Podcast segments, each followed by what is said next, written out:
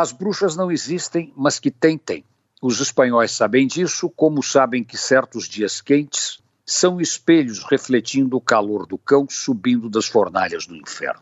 Gnomos, duendes e outros seres encantados dividem o espaço com o saci e a mula sem cabeça, enquanto a tropa do negrinho do pastoreio carrega no galope selvagem a esperança de uma vida melhor.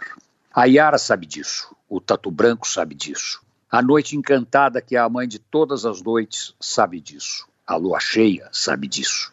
Diz a lenda que a florada do ipê amarelo do jardim da frente da Santa Casa de São Paulo tem o dom de mostrar o futuro.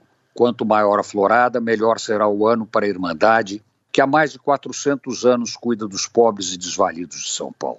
O IP da Santa Casa está longe das dimensões dos IPs da Mata Atlântica original, que precisavam de cinco ou seis homens de braços abertos para rodear seu tronco.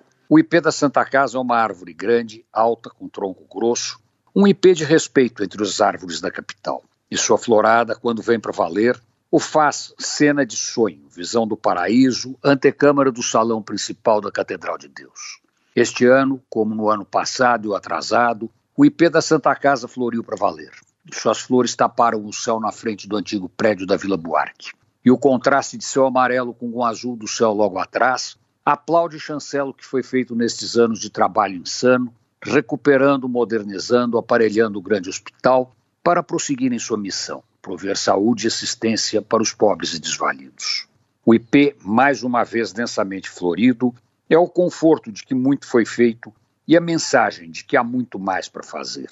Por isso, Santa Casa sempre. Antônio Penteado Mendonça para a Rádio Dourado e crônicasdacidade.com.br.